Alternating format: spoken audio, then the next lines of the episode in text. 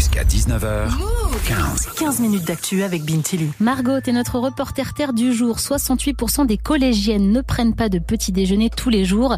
C'est ce que nous dit une étude Ipsos pour la fondation Lactel. L'info peut paraître anecdotique, mais révèle des comportements alimentaires qui peuvent être dangereux pour la santé. T'as sorti ton micro-move à la sortie d'un collège-lycée dans le 13e à Paris. Et j'ai été assez surprise de leur réponse quand je leur ai demandé euh, à ces jeunes filles si elles prenaient un petit déjeuner tous les matins. Depuis que je suis au collège, jamais. Bah déjà dit parce que j'ai plus le temps et j'ai remarqué qu'après j'avais mal au ventre quand j'en prenais. Bah je mange pas le matin parce que je me réveille fatiguée et du coup j'ai pas faim. Ça dépend parce qu'en fait souvent j'ai pas faim, sauf que je me force, mais euh, parfois euh, je mange pas. Très rarement, ça dépend si j'ai le temps. Alors la raison principale pour laquelle elles sautent le premier repas de la journée, c'est le manque de temps.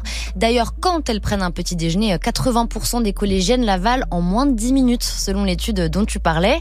En fait, à partir du collège, elles se débrouillent toutes seules le matin, donc elles font des choix comme euh, dormir plus longtemps ou privilégier d'autres activités, explique Maïsen en seconde. Plus on grandit, euh, on saute le petit déj. J'habite loin du lycée et le temps de me préparer, de me lever, de m'habiller, j'ai pas le temps. Bah, euh, je préfère euh, m'occuper de mes cheveux euh, que manger. Mais il y a aussi des jeunes filles qui se privent de petit déjeuner pour perdre du poids, comme euh, Sixtine, 16 ans. Après, en vrai, ça dépend des périodes. Enfin, c'est pas tout le temps, mais genre, euh, oui, de temps en temps. Quand je trouve que j'ai grossi ou des choses comme ça, quoi. Inconsciemment, on se dit que oui, enfin, du coup, pas manger, ça fera perdre du poids. Et malheureusement, Sixtine n'est pas la seule. hein. Parmi les collégiennes qui ne mangent pas tous les matins, 18% ont déjà fait des régimes, donc avant 15 ans.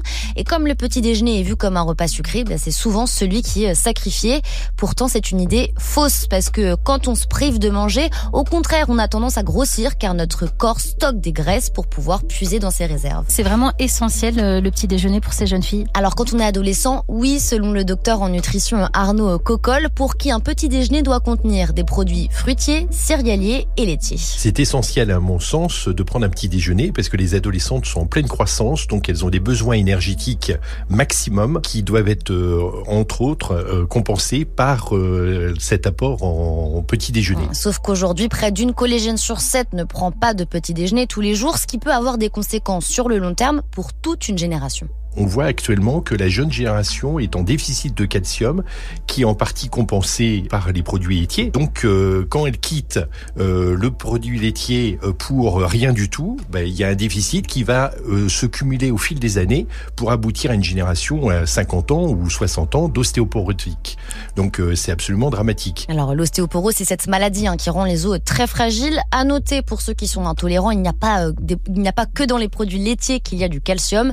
Il y en a aussi euh, dans les amandes, les légumineuses ou encore euh, les épinards. Et alors, comment on fait pour renouer avec le traditionnel petit déjeuner? Alors on essaye d'abord de dormir plus longtemps, hein, 9 à 10 heures pendant l'adolescence, parce que pour avoir faim au réveil, il faut avoir fait une bonne nuit, selon euh, Catherine Roux. C'est la présidente de la fondation Lactel, marque de produits laitiers et commanditaire de l'étude. Parfois, elles n'ont pas faim, effectivement, parce que finalement, physiologiquement, elles n'ont pas fait, euh, je dirais, un tour de roue, et donc la faim physiologique qui vient après le sommeil ne s'installe pas suffisamment. Selon elle, les parents aussi en jouent un rôle important. Actuellement, deux tiers des collégiennes doivent se préparer et manger leur petit-déj toutes seules, ce qui est parfois euh, compliqué. En tout cas, pour ce qui est du menu, ben, on se fait plaisir au maximum. hein. et puis, on essaye de manger euh, des fruits frais ou secs. Merci beaucoup pour les conseils, Margot.